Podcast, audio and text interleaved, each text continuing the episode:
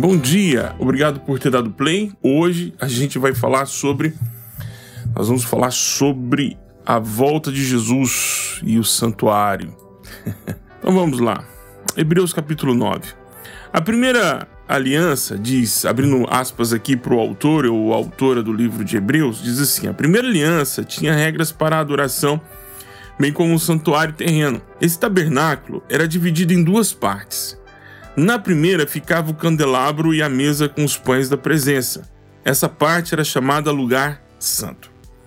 Depois havia uma cortina e atrás dela a segunda parte chamada lugar santíssimo. Nessa parte ficava o altar de ouro para o incenso e a arca da aliança, inteiramente coberta de ouro. Dentro da arca havia um vaso de ouro contendo maná, a vara de Arão, que floresceu, e as tábuas de pedra da aliança. Sob a arca ficavam os querubins da glória divina, cuja sombra se estendia por cima do lugar de expiação. Mas agora não é o momento de explicar essas coisas em detalhes. Quando tudo estava preparado, os sacerdotes entraram, entravam regularmente no lugar santo para cumprir seus deveres sagrados. Mas apenas o sumo sacerdote, e só uma vez por ano, entrava no lugar santíssimo.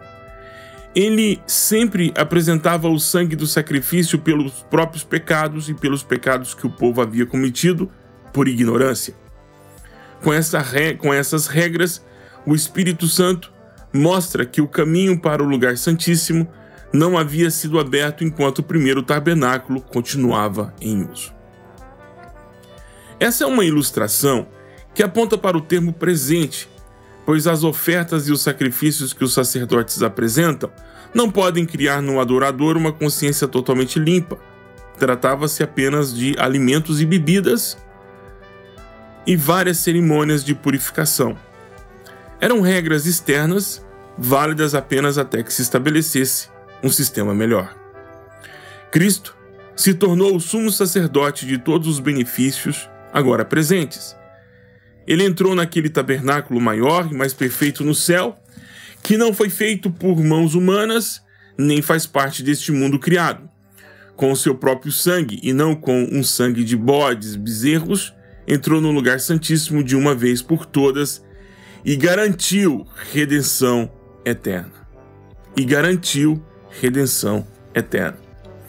Se, portanto, o sangue de bodes e bezerros e as cinzas de uma novilha purificavam o corpo de quem estava cerimonialmente impuro, imaginem como o sangue de Cristo purificará nossa consciência das obras mortas, para que adoremos o Deus vivo.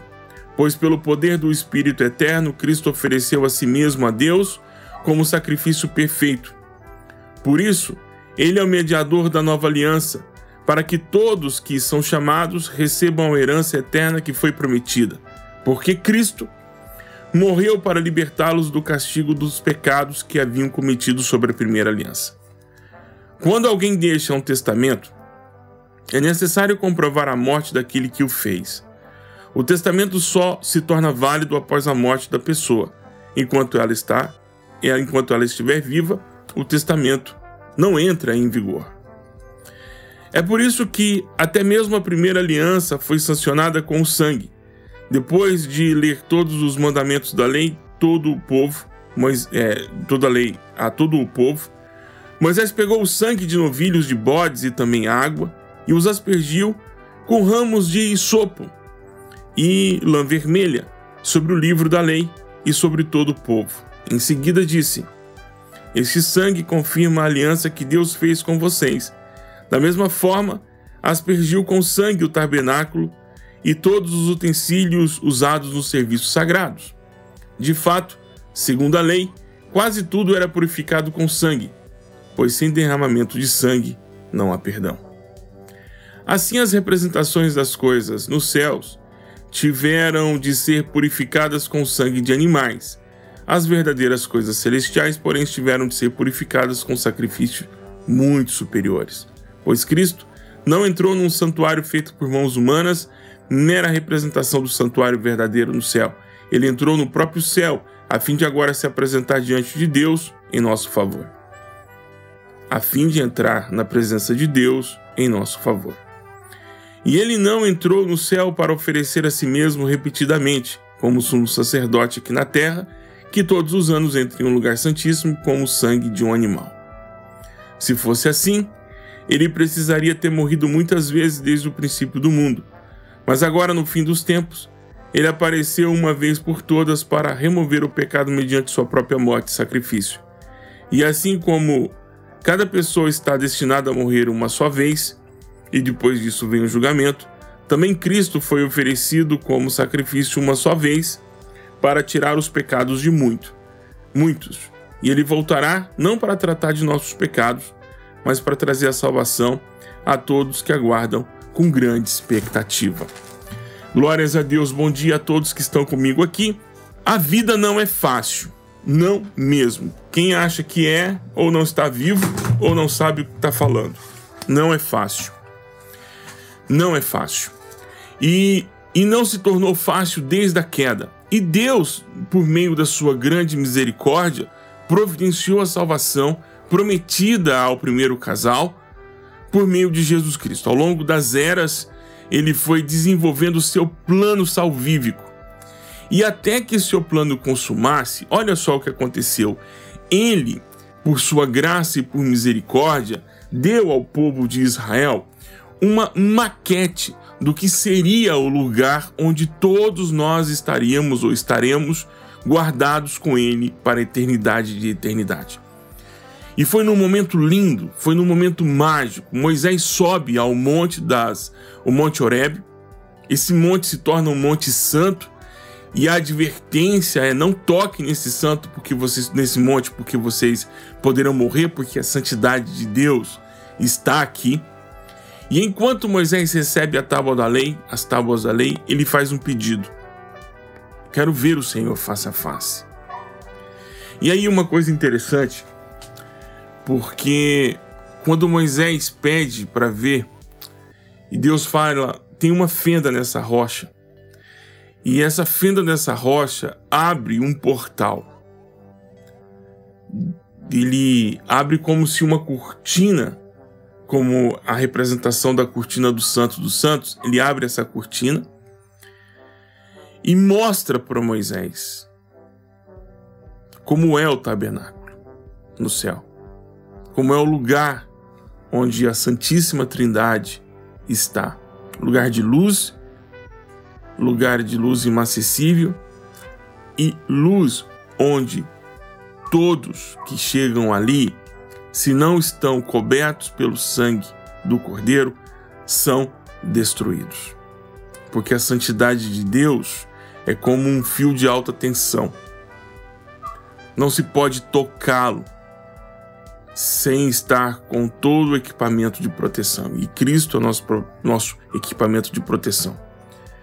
E Deus mostra para Moisés que há ali uma um mundo, não um outro mundo, mas um mundo que está coexistindo com este mundo, mas que este mundo que coexiste com este mundo, este mundo onde Deus está, com este mundo que nós estamos, existe um véu que protege a nossa existência aqui. E nós só poderíamos acessar esse lugar santíssimo com a oferta dada por Deus. Deus deu a oferta, que é, são os animais que pertencem a Ele, e com o sangue desses animais, uma vez ao ano, nós, um, um, um ser humano apenas, apenas um ser humano, uma vez ao ano, entrava neste lugar e entregava a essas pessoas, entregava a Deus uh, o pedido de perdão por essas pessoas. E, e, esses, e essa administração era feita num outro lugar, que era o lugar santo, onde havia sacrifício todos os dias. O tabernáculo é, tinha cheiro de sangue de animais o ano todo. Todo dia era ofertado sacrifícios. Então, ali era como se você já teve a oportunidade de ir a um abatedouro é, em fazendas ou um abatedouro desses mais, é, digamos assim, clandestinos aí no Brasil, você deve ter percebido o quanto fede sangue. Né? E para entrar nesse santuário, que agora nós podemos entrar, requer purificação. E o sacrifício de Jesus Cristo é o pacto dessa nova aliança. Por isso que ele diz que o sangue dele é o pacto dessa nova aliança, desse novo testamento, dessa nova possibilidade. Então, o sangue derramado de Jesus na cruz, o sangue vertido, é o sangue que nos garante e nos dá a possibilidade de entrarmos no Santo dos Santos e ali adorarmos a Deus. E adorarmos com alegria e sem culpa. Talvez são duas coisas que estejam faltando para a gente hoje: alegria e sentimento de perdão. Alegria e sentimento de perdão. Eu falo agora de forma muito específica de forma muito carinhosa e respeitosa com todos os irmãos e irmãs que cometeram o pecado por terem consumido material pornográfico ou viver uma vida pornográfica. É. E se pode viver uma vida pornográfica. Há muitas fotos e há muita muito, muita publicação que é uma publicação é, que incita a lascívia e você dá gráfica, graf, cria um grafismo disso, né? Então, uma lascívia porno, é, uma lascívia gráfica, né? Você acaba publicando postagens e até suas próprias fotos com uma sensação de sensualizar e expor seu corpo. A gente precisa chegar ao meio termo. O prazer que a gente sente no corpo, ele necessariamente não precisa ser anulado. Ele só precisa ser vivenciado da forma correta. Ele não precisa ser exposto para todo mundo. Ele precisa ser exposto para o seu, seu cônjuge ou a sua cônjuge. Se você ainda é, não entendeu e não sabe como experimentar o perdão e a graça de Deus derramada sobre sua vida, e se você está carregado de culpa porque você ainda não se livrou desse tipo de pecado, entenda que a confissão é o caminho para livrar esse pecado. A confissão é o caminho para se purificar desse pecado. E todas as vezes que nós confessamos o nosso pecado, nós nos aproximamos do nosso Pai, e ao aproximar do nosso Pai, nós o adoramos com alegria e sem culpa. Sabe por quê? Porque vai chegar um dia em que nós não teremos mais a necessidade de recorrermos à, à confissão, porque já estaremos face a face com Ele, sem medo e sem medo, sem medo de sermos destruídos, sem medo de sermos é, eliminados da presença de Deus. No entanto, assim como é, o tabernáculo era um símbolo daquilo que acontecia no céu. É, nós precisamos romper um pouco do limite mental e racional que às vezes cria uma barreira e nos imaginarmos na presença do Deus Altíssimo quando estamos em culto. Porque é exatamente isso que acontece. O autor de Hebreus, ou a autora de Hebreus, lá no capítulo 12, vai dizer como isso ocorre. Nós estamos simultaneamente vivenciando duas experiências. Nós estamos na presença dos anjos da igreja primitiva e na presença de Deus, e também estamos na presença é, da igreja que é visível e que enfrenta a luta contra o pecado todos os dias. Eu não sei você, hum, mas se, na verdade, se eu fosse você, eu não, não carregaria nem mais um minuto a esse pecado não confessado. Porque não justifica. Não justifica caminhar com um pecado não confessado. O pecado que você cometeu durante a madrugada ou o pecado que você cometeu no dia anterior. Porque maturidade espiritual não é medida pela capacidade que você tem de não cometer pecado. Não, não, é, não, é, não é assim que funciona.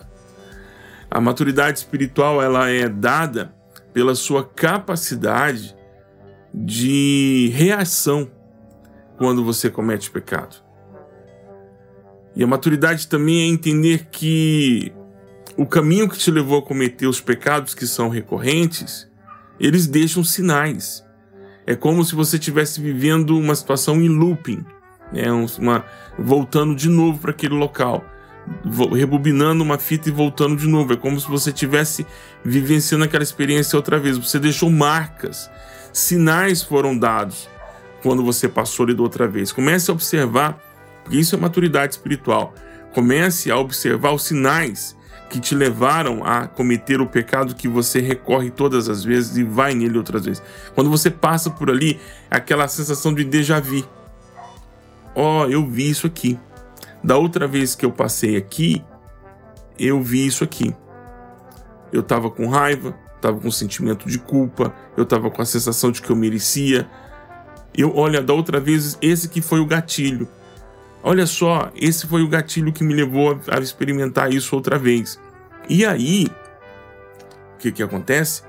Você tem que começar a observar isso e lutar para que essa escada rolante ou essa esteira rolante que já vai no automático para cometer o mesmo pecado, você aperte o botão de parar. Ou, se você não consegue parar, começar a correr no sentido contrário, porque você já viu esses sinais. Você sabe que esses sinais sinalizam o local onde isso tudo vai dar. Porque é assim. Não é só com você, acontece comigo e acontece com tantas outras pessoas também. Você vai vendo os sinais, os sinais vão aparecendo. Os sinais vão aparecendo. Você tem que ter cuidado com isso. O sacrifício de Jesus foi perfeito e único para nos garantir o acesso ao Santo dos Santos. Este caminho que ele abriu por meio do seu sacrifício. Não mais uma vez ao ano, e não mais só uma vez ao ano, e não mais só um homem uma vez ao ano. Agora, todos nós, a qualquer dia do ano, podemos chegar no lugar santo por meio do sacrifício de Jesus Cristo, por meio da intercessão de Jesus e nos encontrarmos com o Senhor ali. Deus os abençoe. Deus abençoe a vida de vocês, minhas irmãs queridas. Um bom dia, graça e paz na presença do nosso Deus.